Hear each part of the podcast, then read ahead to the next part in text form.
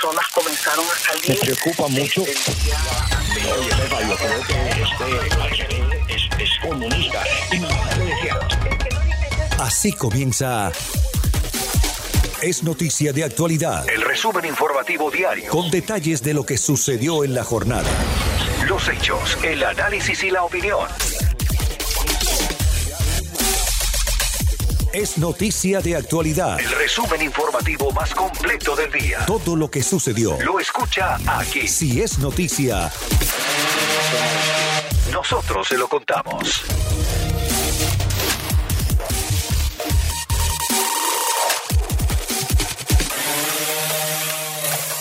Feliz miércoles eh, para todos. Hoy es 24 de febrero del 2021. Les saluda Karinés Moncada y como siempre es un gusto estar con ustedes aquí en este espacio Es Noticias de Actualidad, donde de lunes a viernes ustedes escuchan las noticias más importantes que hemos tenido a lo largo de nuestro día aquí en Actualidad Radio 1040 AM. Como siempre, le agradecemos su sintonía. es Noticia de Actualidad. El resumen informativo más completo del día. En promedio, a 2 dólares con 60 subió el precio de la gasolina en el sur de Florida. Después del alivio sentido durante los meses de pandemia, este es un duro impacto al bolsillo de los conductores. Circunstancias domésticas e internacionales nos estarían afectando, así dijo Juan Fernández, experto en materia petrolera en los micrófonos de Actualidad Radio. Eh, buenos días, María Fernanda y Camilo y a, los oyentes y gracias. ¿no? Bueno, en este momento yo creo que tenemos que hablar de dos situaciones, una que podríamos decir coyuntural y otra que tiene que ver un poquito más con la estructura del mercado, ¿no? Eh, la coyuntural, bueno, es eh, evidente lo que ocurrió en Texas, ¿no? Con este congelamiento que ha tenido el Estado, si lo podemos definir de esta manera, y que ha afectado a la industria petrolera.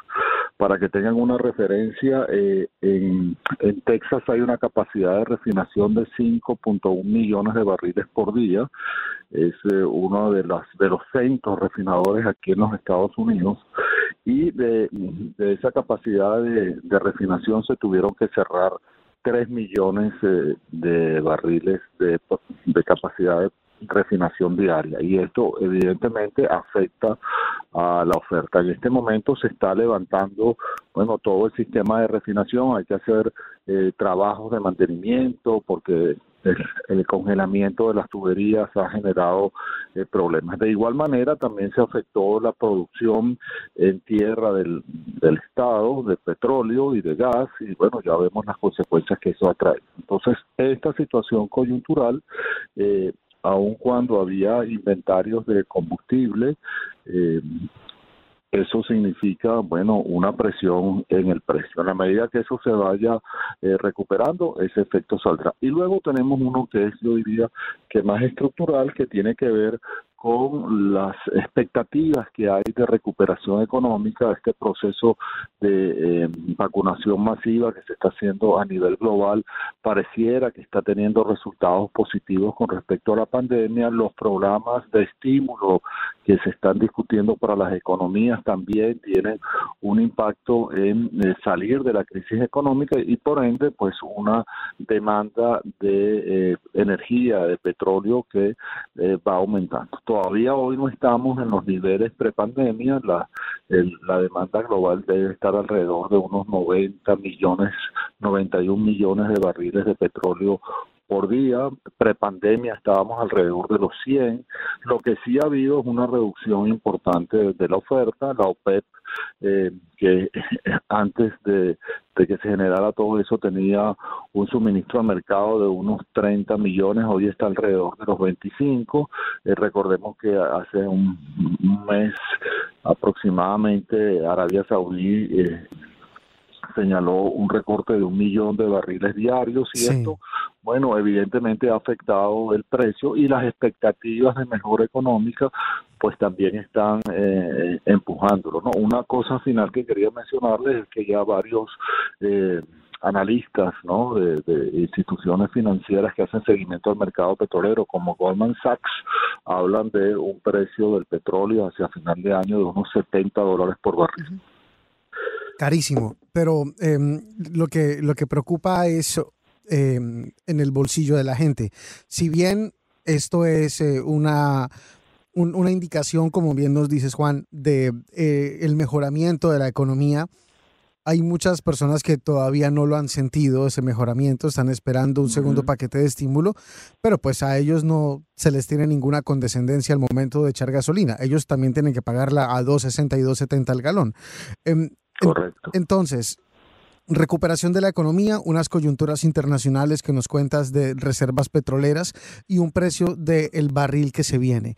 La gente normalmente tiende a asociar una administración de en los Estados Unidos con el precio del galón de gasolina. Que en X presidente estuvimos muy bien porque el galón estaba tanto, pero en cambio con X otro presidente no estuvimos nada bien porque el galón estaba mucho más caro. ¿Qué tan acertada puede ser esa comparación desde el punto de vista de la industria? Bueno, yo creo que eso es una, una digamos, explicación que a la gente obviamente le, le, da lógica, ¿no? Lo que uno ha visto de la administración del presidente Biden en estos días es que él ha estado montándose en otra agenda con respecto al tema energético en comparación con la administración de Trump, ¿no? La cancelación del proyecto de Keystone XL que eh, de alguna manera iba a hacer más competitivo el crudo pesado en la costa del Golfo, eh, bueno, esa opción eh, está fuera eh, del mercado, ¿no? En este momento. y hay un déficit, por cierto, de crudo pesado en la costa del Golfo. Luego, este también la suspensión de unos arrendamientos costa afuera en zonas para producir también ha sido otra tarea. El el presidente Biden ha hablado de eh, tener una fórmula energética diferente en cuanto a estar en el Acuerdo de París, de promover las energías renovables y evidentemente no todo eso afecta al, al mercado petrolero y, y, um, y esto es un proceso que se está viviendo en, en muchos lados, ¿no? Yo creo además que otra de las de las situaciones que está pasando es que eh, y hay eh, una discusión interna entre eh, países de la OPEP y, Rusia es cuál debe ser un precio razonable que haga que la economía del petróleo se mantenga y no favorezca, si lo podemos llamar así, la competitividad de otros de otras fuentes de energía. Hay una discusión en este momento entre Rusia y, Arabia Saudí si se va a aumentar el suministro o no y efectivamente al final esa circunstancia quien la termina pagando es el bolsillo eh, de eh, los consumidores y especialmente en esta en estas zonas donde vivimos nosotros donde el vehículo es extremadamente importante. Así que este ese es el, son las circunstancias que estamos viviendo las que nos llevan a esto. Eh, cuando, cuando durante la administración del ex presidente Obama no se mencionaba el hecho de que teníamos que aumentar la producción nacional para no depender del petróleo eh, eh, ajenos, ¿no? Y, que no tengamos que estar pendientes de las situaciones eh, políticas o de seguridad en estos países, como Arabia Saudita que mencionábamos, como en el caso de Irak, como en el caso de Afganistán, cada vez que había algún un bombardeo. nos aumentaba el precio del combustible. Ahora lo tenemos acá, pero, pero el tema es que el 45% prácticamente está centralizado en la zona de Texas y vemos que un evento meteorológico como el que aconteció en las últimas semanas nos sigue impactando. ¿Cómo, cómo hacemos para no centralizar la producción eh, y que no nos afecte eh, de esta forma, ¿no? Cuando, cuando impacta directamente en las áreas donde se está produciendo el, combustible. Sí, ese es, ese es un tema este, complejo de, de, resolver. Hay, hay este, una, ha habido pues una diversificación en, la, en, términos de la producción cuando pensamos en Dakota y, pensamos en, todos estos desarrollos del Shell que se han dado en New México, etcétera, pero eh, la concentración de la actividad está eh, como ya vemos, ¿no? En la costa del Golfo y allí allí va a continuar. Eh, lo que sí entiendo es que bueno hay una reflexión importante que se está haciendo en, en el sector eh, energético de cómo digamos atacar estas que se presentaron en Texas, pero por ahora la la dependencia, si la podemos llamar así, María Fernanda, viene de, sobre todo de, esta zona del país y de, y de allí este, eh, dependemos. También es cierto que se están haciendo esfuerzos este, importantes en, en, temas de, renovables, pero eh, y hay expectativas importantes con eh, fuentes alternas de energía como el hidrógeno pero eso todavía tiene, tiene un proceso por delante. En, Europa, para hacer una referencia, esto está mucho más este, eh, sensible y más acelerado pues, en la población, pues Europa es un continente que depende mucho del petróleo y del gas importado y no quieren tenerlo. Y eh, hacia allá vamos no este este este es un es un proceso. No creo como salió hoy en la prensa en la mañana este, especializada que eh, hay expectativas de que el precio del petróleo llegue a los 100 dólares porque creo que la economía global no, no resistiría eso, pero eh, el, ya vemos, el WTI está en alrededor de los 60 dólares por barril para el día de hoy. Bueno, muchísimas gracias, eh, Juan. Gracias por darnos un panorama. Por lo menos ahora sabemos por qué. Y según la AAA, esta semana amanecíamos en el condado Miami de Broward y Monroe, un promedio de 2.62, 2.63 el galón de gasolina. Muchísimas gracias y un, fuerte abrazo. Sí. Igual, muchas gracias. Es noticia de actualidad. El resumen informativo más completo del día. Más completo del día. Sigan escuchando Es noticia de actualidad. Reacciones desfavorables ha tenido la noticia o anuncio hecho por el gobierno de los Estados Unidos de reabrir el centro de detención para menores inmigrantes en Homestead.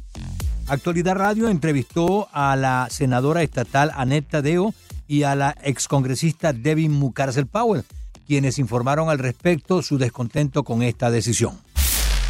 Gracias ah, por estar eh, con nosotros, excongresista, y bienvenida al programa.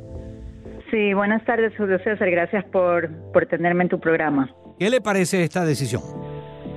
Bueno, eh, quiero decirte que yo estuve muy desilusionada y frustrada cuando escuché justamente ayer que estaban decidiendo reabrir el centro de detención de Homestead. Como tú sabes y como tú mencionaste, yo estuve, este, este centro de detención estaba en mi distrito cuando yo estaba en el Congreso y desde el inicio, cuando yo comencé en el Congreso en enero del 2019, yo comencé a visitar el centro de detención y comencé a pedir que cierren este centro. Lo que yo vi es eh, fue un centro que estaba siendo manejado eh, muy parecido a como lo, que nosotros vemos en cárceles. Tenían a un punto casi 3.000 niños que habían puesto en este centro. No es apropiado para tener niños menores de edad en un centro que, que se ha manejado de esta manera. Eh, dos de los problemas que teníamos en este centro, uno de ellos es que no tenía la licencia estatal, entonces no podía ser supervisada por el Estado. Y, la otra es que estaba siendo manejada por una compañía de lucros. Entonces, a ellos les beneficiaba tener las camas llenas. Estaban cobrando casi 750 dólares por cama o por niño que tenían en este centro. Y, cuando yo escuché esta decisión ayer, eh, estuve un poco confundida y, y, no entendí muy bien por qué estaban tomando esta decisión. Así que yo estoy pidiendo que reconsidere la administración del presidente Biden para reabrir este centro. ¿Qué pudiera pensar uno que es la razón para que lo reabran? O sea, eh, generalmente se tiene entendido y, eso se ha comentado con anterioridad, que la idea de esos centros era para separar a los niños de los padres y eso justamente fue lo que más se criticó. Y en segundo lugar, había muchos de esos niños que tenían familia en los Estados Unidos y en vez, de entregárselo a la familia, los llevaban a ese centro. Eh, ¿Qué pasó con esos niños cuando cerraron el centro? No solamente acá, porque tenemos entendido que en Texas también había un centro o dos parecidos a los de acá, al de acá, y los cerraron. ¿Qué pasó con esos niños al fin? Bueno, eh, la mayoría, yo diría que la mayoría de los niños estuvieron reunificados con o patrocinadores, o sea, familiares eh, que tenían aquí en los Estados Unidos o otras personas que podían tenerlos en sus casas. Pero todavía hay más de 500 niños que no han sido reunificados con sus familiares. Y, yo sé que está en este momento la, administración trabajando, tienen un comité trabajando para tratar de reunir a estos niños. El problema que nosotros tenemos en la frontera es que vienen muchísimos niños sin familiares a la frontera uno de los problemas que nosotros teníamos bajo la administración de Donald Trump es que estaban separando a los niños de familiares cuando llegaban a la frontera. Yo conocía a muchos de estos niños que estaban en Homestead que habían llegado a la frontera con sus abuelos, con sus padres, con sus tíos y los separaron en la frontera y los mandaron a Homestead.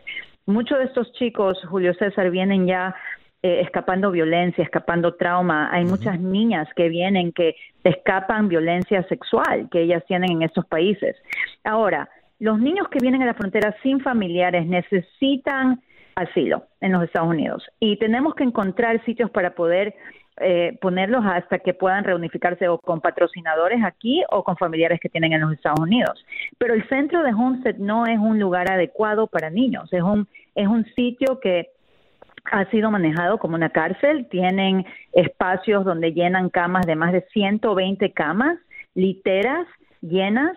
Eh, eh, el, el, horario tampoco es apropiado para, la, para el desarrollo emocional y social para estos chicos, o sea, los levantan a las 6 de la mañana, los hacen bañar en filas, en, en baños, tienen horarios que comienzan a las 7 de la mañana hasta las 10 de la noche, no es un sitio adecuado para apoyar a estos chicos que están viniendo, pidiendo en verdad asilo y pidiendo ayuda a los Estados Unidos. Una de las cosas que me han dicho a mí es que los están moviendo de Texas por la crisis que tuvieron por el clima en Texas y también porque necesitan más espacio por COVID.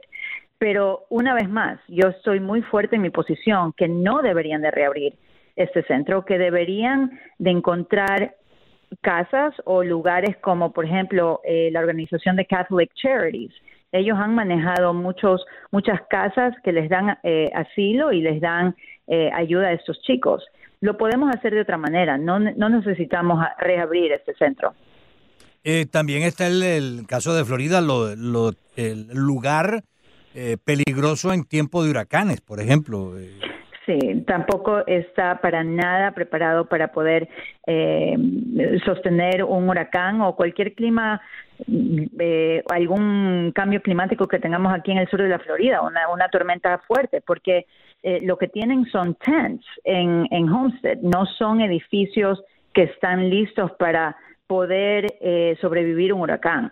Pero, pero aparte de eso, mira, una de las cosas que yo hice también cuando yo estuve en el Congreso es, yo les pedí por casi un año que el Departamento de Salud me den información sobre las personas que estaban trabajando en Homestead, porque hubieron eh, ciertos rumores que habían habido empleados que habían abusado a los chicos en Homestead.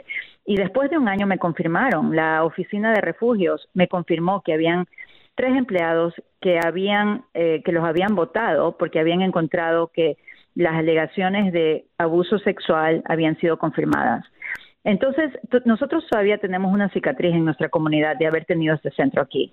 Y la administración de Trump usó el tema de inmigración para dividir a nuestra comunidad. Tenemos todavía muchas llagas por haber sido eh, la, la eh, o sea, la ficha que ellos utilizaron para atacarnos a tantos inmigrantes. Por eso yo creo que tienen que reconsiderar y, y ver dónde podemos encontrar ese refugio para los niños que vienen eh, a la frontera sin familiares. O sea, esa es una realidad que nosotros estamos viendo en la frontera. Ok, entendido. Bueno, es congresista Debbie Mucárcel Pable, muy amable en atendernos eh, en esta llamada y hablarnos sobre este centro que aparentemente lo van a reabrir, el Centro para Menores Inmigrantes de Homestead. Muchísimas gracias y feliz tarde. Ya, muchísimas gracias, Julio César. Era la senadora Annette Tadeo y la excongresista Debbie Mucárcel Powell hablando sobre la reapertura anunciada por el gobierno del Centro de Detenciones para Menores en Homestead. Les informó Julio César Camacho. La información para poder enfrentar los cambios que se avecinan la encontrará aquí. El doctor Jorge Suárez Vélez, analista económico. Gente que está diciendo, ah, mira, me voy a meter a comprar una acción de GameStop. Esto que funcionó con Reddit y todo este proceso es algo que siempre te da ganancia. Entonces yo voy a meter mis ahorros a comprar acciones de una pirequería de empresa que está en vías de quiebra para especular con ella sin darme cuenta que de hecho lo más probable es que yo pierda todo mi dinero. Y cuando la realidad del día a día torna una tarea difícil de entender, es necesario comprender el poder de la información. Agentes federales se presentaron en una residencia del área de Sunrise al oeste del condado Broward en una operación contra la pornografía infantil. Para la policía, un momento, puedes parar un carro y cuando vas a pedirle la licencia, la persona saca la pistola y mata al policía, que ha pasado mucho, en cosa de segundos. la diferencia entre la vida y la muerte. Continuar con estas teorías conspirativas. El señor McCarthy diciendo, nosotros no vamos a tenerlas en esas dos comités. Actualidad Radio 1040 AM para todo el sur de la Florida y 103.9 FM para la ciudad de Miami. Para la ciudad de Como Miami. está diciendo esta señora, lo que ocurrió en Parkland. La información actualizada sobre el COVID-19 es noticia de actualidad. Continúen escuchando. Es noticia de actualidad.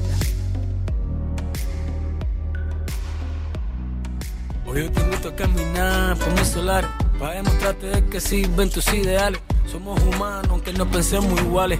No nos tratemos ni dañemos como animales. Damos la bienvenida a José Basulto, José Basulto que fue quien funda Hermanos al Rescate y dirigió esa, esa organización que en- ya Hermanos eh, al Rescate eh, y nos explicará por qué José no sobrevuela el estrecho de Florida, pero siempre queda la memoria de Hermanos al Rescate imborrable en nuestros corazones. Y hay mucha gente aquí en Miami que tiene que estar sumamente, no, mucha gente no, todos aquí en Miami, de nacionalidad cubana, de origen cubano. Tenemos que estar agradecidos y reconocer el trabajo que hizo hermano Arrescate. Gracias, eh, Basulto, por estar con nosotros. Un, un saludo viejo, buenos, buenos días.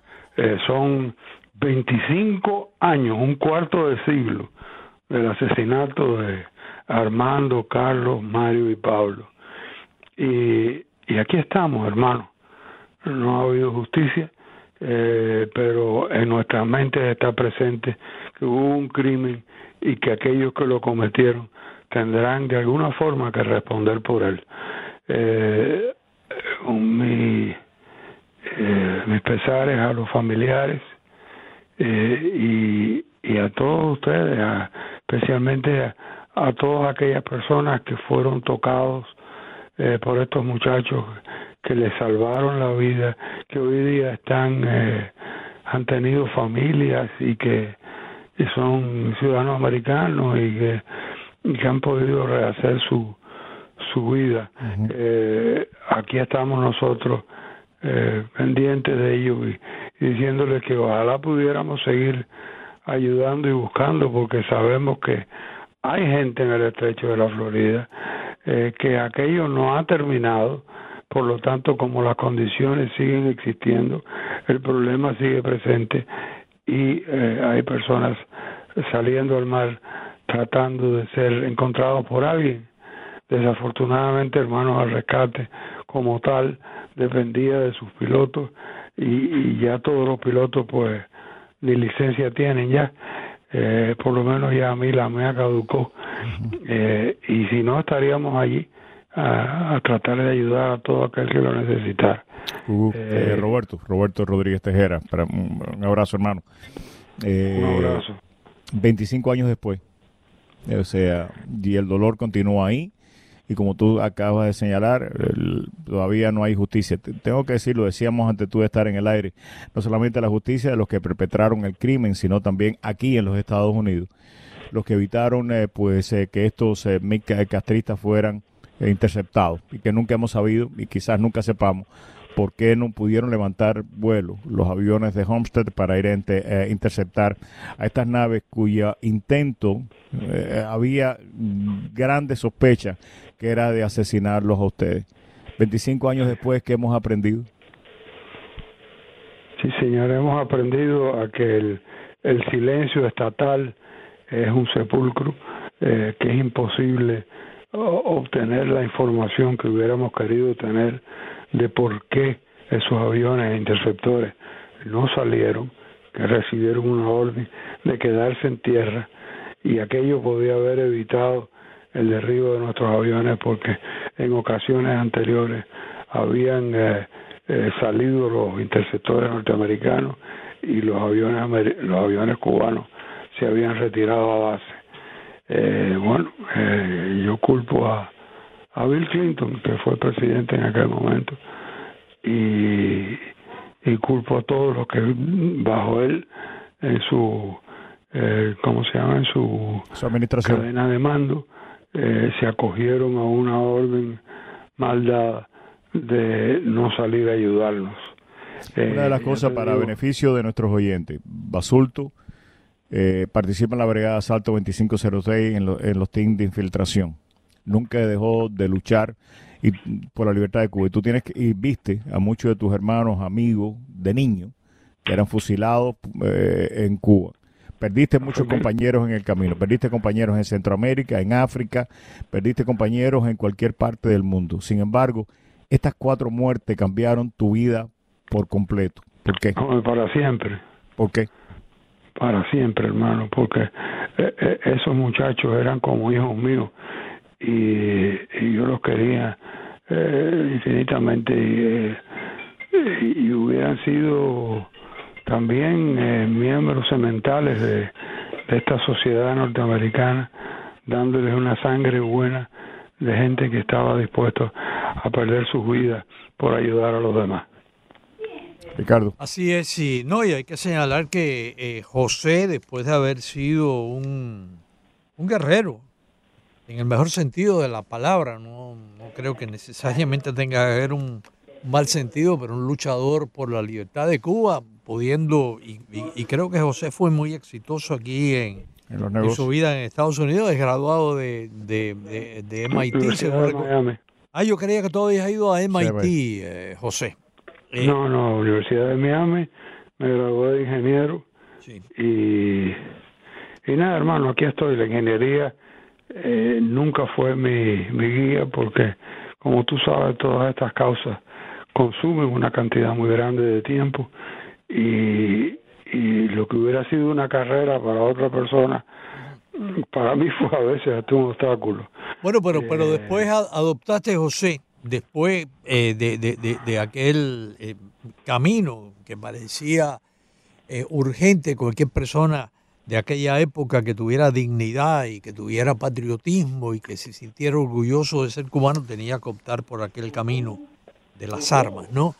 Adoptaste el camino de, de la resistencia pacífica. Tú cursaste estudios, según recuerdo yo, con la gente de Martin Luther King en, en Georgia. con el- violencia. cuéntanos de eso.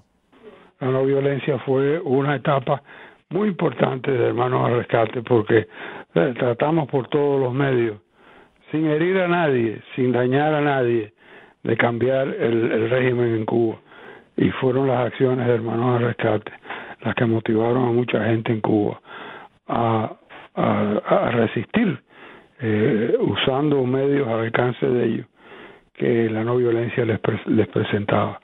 Y muchos programas hicimos con el hermano Bofil eh, y otros demás que eh, proclamaban una solución no armada al problema. Y hoy día estoy muy orgulloso de sentirme que este nuevo movimiento el que eh, empezado con la canción esa 59 y 22 Patria y vida, como no patria y vida. sí señor Eh, Gugu, eh, patria y vida Ajá. eso es lo que te necesitamos. Eh, decir algo porque no mucho- violencia 100% y que Dios los bendiga.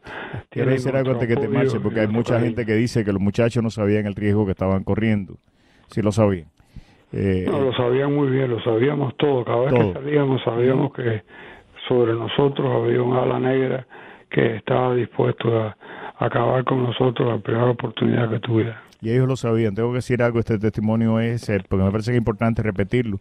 Lo he hecho en otras oportunidades que hemos hablado de este tema, pero me parece que nunca se dice lo suficiente y es el, el riesgo que se corría. Eh, hay una hay una grabación en una en uno de estos vuelos, que creo el, el vuelo anterior a este, eh, o sea, anterior al que se hizo el 24 de febrero. Hugo me llama, yo voy para allá, eh, y tanto Mario como Carlos eh, me piden que les filme, eh, y yo lo hago así, una despedida en caso que a ellos se le- les pase algo a sus familiares. Así mismo. Yo le filmé eso a ellos. eh, y, y fue tremendamente emotivo. Ellos se le dijeron a sus padres que sabían lo que estaba pasando, que sabían el riesgo que estaba corriendo, por qué estaban luchando, por qué estaban volando. Y ustedes Perdón. Oye, Eh, y eh, esa eh, grabación se la, se la, se la- de, de un valor tremendo. Estos, estos muchachos eran criaturas. Eh, Pero esa grabación, y tengo que decirlo, cuando estaba allí en el hangar del Hermanos a Rescate en la oficina, y después que el FBI registró la oficina, esa grabación se perdió. Nunca apareció más. Hay, hay, hay sospecha de quién la cogió. No voy a entrar en esos detalles ahora, pero quería dar el testimonio para que nuestros oyentes que no conocen de aquella época, que no recuerdan, sepan de que estos jóvenes sabían que estaban arriesgando su vida y lo hicieron por amor a Cuba, por amor a la humanidad, por identificarse con el dolor de esos balseros y por salvar una vida dieron la de ellos. Quería resaltarlo porque es importante que se sepa eh, esto y mucho más de Hermanos a Rescate y nunca se pierdan esos recuerdos. Hermano, un abrazo muy, muy, Muchas muy grande gracias, para ti. Sabes hermano. que te quiero mucho. Yo te quiero mucho a ti también. Que tengas buen día. Que Dios te bendiga.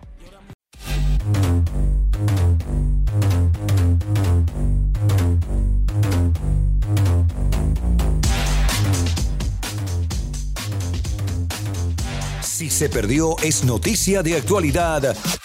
Puede escuchar nuestro podcast a través de todas sus plataformas en actualidadradio.com. En actualidadradio.com.